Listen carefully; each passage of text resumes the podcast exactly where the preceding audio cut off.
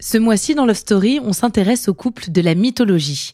Ce thème, chers auditeurs, c'est un peu vous qui l'avez choisi. Vous me l'avez suggéré à maintes reprises sur les réseaux sociaux et je vous comprends. Il y a quelque chose de fascinant dans ces récits qui ont traversé les siècles et qui ont façonné nos imaginaires. Avant de découvrir le prochain épisode, on prend juste une seconde pour vous présenter notre partenaire. Another day is here and you're ready for it. What to wear? Check. Breakfast, lunch and dinner? Check. Planning for what's next and how to save for it? That's where Bank of America can help. For your financial to-dos, Bank of America has experts ready to help get you closer to your goals. Get started at one of our local financial centers or 24-7 in our mobile banking app. Find a location near you at bankofamerica.com slash talk to us. What would you like the power to do? Mobile banking requires downloading the app and is only available for select devices. Message and data rates may apply. Bank of America and a member FDIC. When you need mealtime inspiration, it's worth shopping Kroger, where you'll find over 30,000 mouth-watering choices that excite your inner foodie. And no matter what tasty choice you make, you'll enjoy our everyday low prices, plus extra ways to save, like digital coupons worth over $600 each week. You can also save up to $1 off per gallon at the pump with fuel points. More savings and more inspiring flavors make shopping Kroger worth it every time. Kroger, fresh for everyone. Fuel restrictions apply.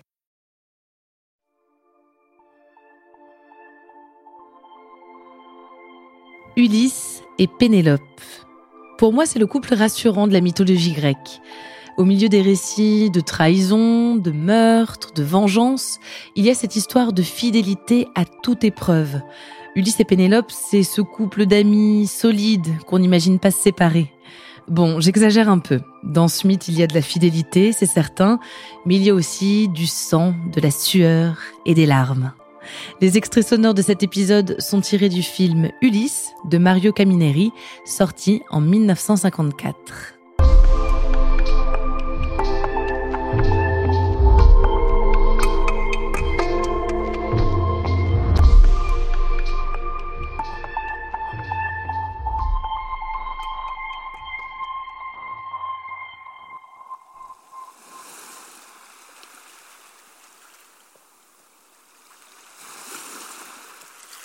La mer Ionienne se trouve au sud de la mer Adriatique, entre l'Italie et la Grèce.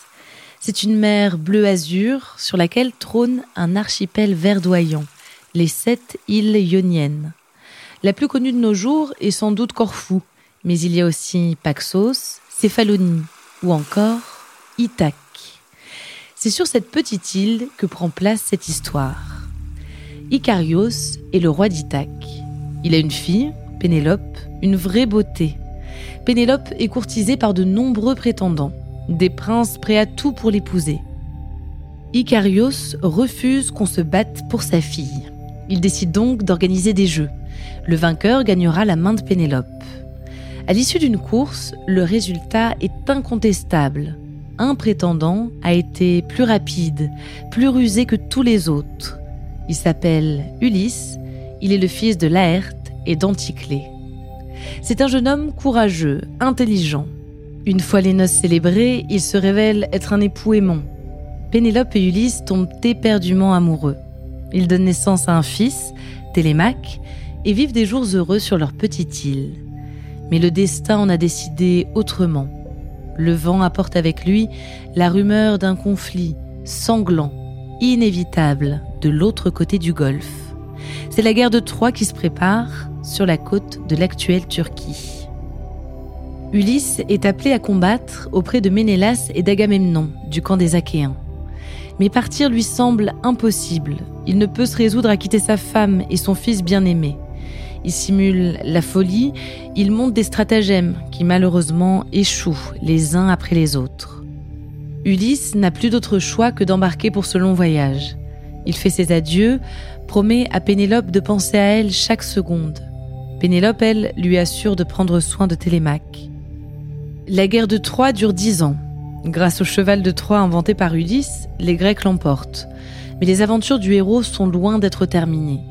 Pendant dix ans encore, Ulysse, qui a irrité Poséidon, est condamné à errer en mer. Il doit résister au chant des sirènes, vaincre un cyclope, il visite les enfers, mais jamais, jamais il n'oublie Pénélope ni Télémaque. Le rocher des sirènes. Les sirènes.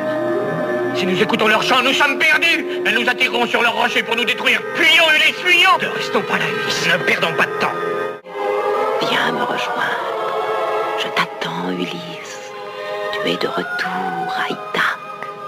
Nous sommes arrivés, arrêtez Arrête-toi, Ulysse. Nous sommes arrivés à Ithaque. Détachez-moi, monstre Je veux être détaché, ma femme et mon fils m'attendent Restez, restez avec moi.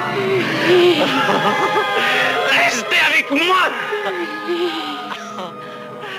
À Ithaque, pour Pénélope, le temps est bien long. Quand la guerre se termine et qu'Ulysse ne se montre toujours pas, des prétendants commencent à affluer de tous les environs. Ils sont bientôt 114 à fouler le sol du palais pour convaincre Pénélope de les épouser.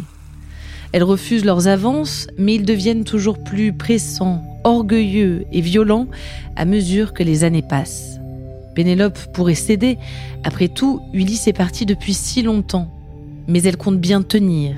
Il lui faut juste un peu de temps. Elle conçoit un stratagème. Un matin, Pénélope réunit tous les prétendants.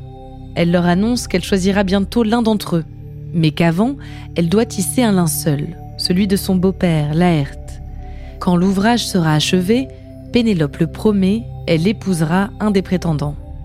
Tous les jours, Pénélope tisse le linceul. Mais à la nuit tombée, à l'abri des regards, elle défait son travail du jour, puis recommence le lendemain matin.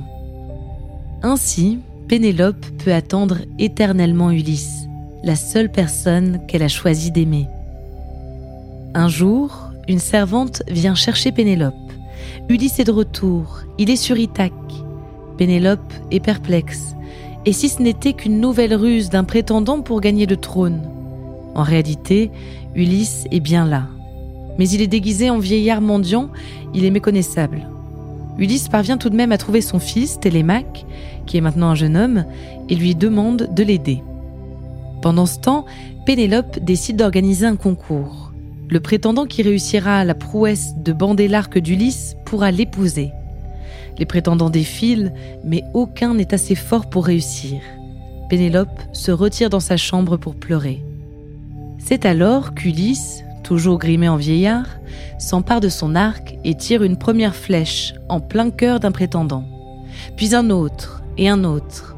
Avec l'aide de Télémaque, Ulysse tue les 114 prétendants de Pénélope. Alertée par les cris, Pénélope regagne la grande salle du palais et découvre le massacre avec effroi. Ulysse se tient face à elle, l'arc à la main, prêt à l'enlacer après toutes ces années. Mais Pénélope ne le reconnaît pas. Elle reste froide, réservée. Télémaque est indigné de la réaction de sa mère. Ulysse, Mon absence a été bien longue. Pourras-tu me la pardonner? Tu es de retour enfin pour toujours. Combien d'années de notre belle jeunesse ai-je laissé s'égarer dans la sauvagerie qu'apporte la guerre Que de longues années à courir l'aventure qui ne laisse au cœur que des souvenirs amers. Tu es de retour. Je te promets de les rattraper, ces heures de bonheur perdues, et d'en jouir dans les années qui nous restent à vivre. Pénélope demande à son fils de les laisser seuls. Si c'est bien Ulysse qu'elle a en face d'elle, il doit pouvoir lui prouver. Lui seul connaît les secrets qui ont scellé leur profond amour. Ulysse prend Pénélope dans ses bras et lui chuchote au creux de l'oreille les mots familiers qu'elle attendait. Ulysse et Pénélope sont enfin réunis, certains de ne plus jamais être séparés.